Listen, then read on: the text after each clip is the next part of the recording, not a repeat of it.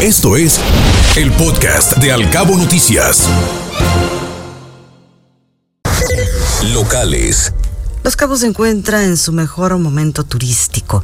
Cada día son más los visitantes nacionales y extranjeros los que desean venir a este destino. Así lo dijo la secretaria de Turismo y Economía Estatal, Maribel Collins. Por problemas técnicos, el gobierno de Los Cabos no ha podido cobrar algunos impuestos.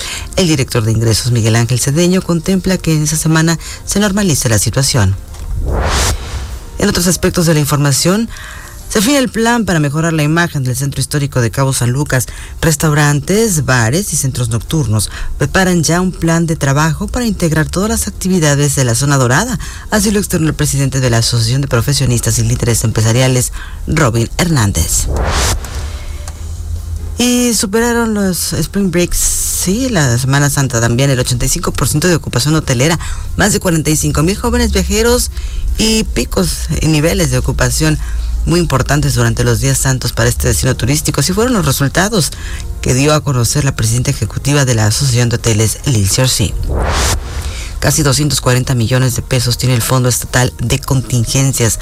A unas semanas de que inicie la temporada de huracanes, la titular de la Secretaría de Finanzas y Administración, Berta Montaño, afirmó que existen recursos por el orden de los 240 millones de pesos.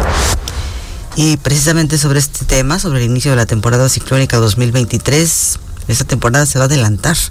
El subsecretario de Protección Civil Estatal, Benjamín García, informó que esto es derivado del fenómeno del niño. En otros temas, ya se prepara un encuentro muy importante de pueblos mágicos en Todos Santos. Esto es parte de la agenda de la Alianza Mar de Cortés, así lo reveló Maribel Collins, titular de la Secretaría de Economía.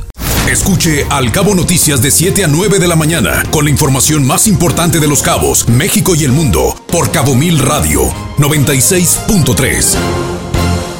Siempre contigo.